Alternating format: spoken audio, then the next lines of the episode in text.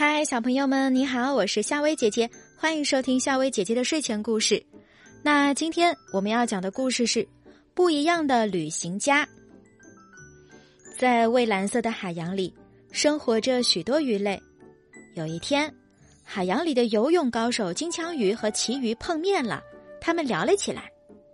金枪鱼，我们都是游泳高手，游泳速度非常快，不如我们去旅行吧。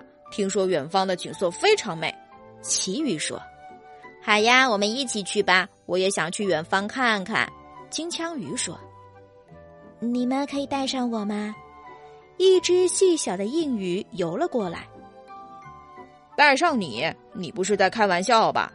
旗鱼不屑一顾地说：“我当然没有开玩笑，因为我常去千里之外旅行。”鱼认真的回答：“哈哈，看你平时那么懒散，游泳能力那么差。”根本游不了多远，怎么可能常去千里之外旅行呢？你就别吹牛了。金枪鱼一阵讥笑，哈哈，我相信旗鱼常去千里之外旅行，不过是在梦里。旗鱼的话惹得附近的海洋动物们哈哈大笑。硬鱼，你做一个美梦就可以了，没必要跟着我们千辛万苦游到远方去旅行。金枪鱼说完。就跟旗鱼一起冲了出去，他们闪电一样的速度，引得周围的动物伙伴们一阵赞叹。金枪鱼和旗鱼边游边玩，领略大洋深处的美好景色。没用几天，他们就游到了千里之外的地方。旗鱼、金枪鱼，我们又见面啦！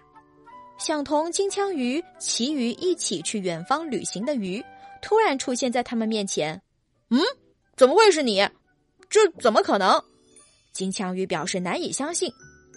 会不会我们游了几千里，却是在原地打转呢？旗鱼问。绝对没有，我们之前是在印度洋上碰上想旅行的鱼，这是太平洋。硬鱼，你能告诉我们你的游泳速度怎么一下子变快的吗？金枪鱼问。哎嘿，其实我的游泳速度还是那么慢。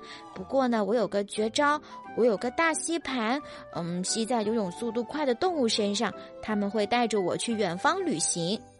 硬鱼解释说：“硬鱼不费吹灰之力，不用游泳就能外出旅行，真是太厉害了。”其余再也不敢小瞧硬鱼了，真是不一样的旅行家呀！